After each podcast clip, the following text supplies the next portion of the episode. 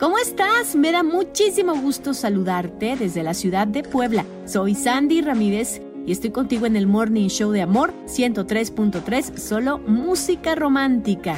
Te lo dije. ¿Has escuchado esta consigna? Bueno, son tres palabras que componen una frase muy poderosa. Al equivocarnos, rogamos no escucharla, pero si otro lo hace, inmediatamente la usamos, ¿verdad? Y es que esta frase es hacer leña del árbol caído, refiere a esto. Y lo peor es que al criticar estamos delatando el deseo que teníamos de que pasara lo que pasó, simplemente para demostrar que teníamos la razón. Te lo dije.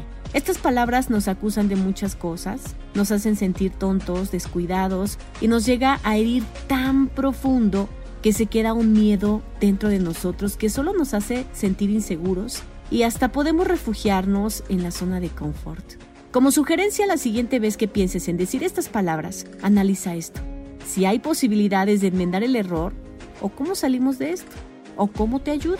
Siempre busquemos la forma de cambiar las cosas y las frases, que igual y decimos así como de costumbre. Atención en lo que mencionemos a las otras personas porque en el caso de quienes tienen una autoestima baja, esta frase solo hará que tengan más miedo a la vida. Sé que en muchas ocasiones esta frase puede usarse inocentemente porque pensamos que se debe reafirmar nuestra razón. Así que apostemos por dejar el ego de lado y aceptar a los demás como son.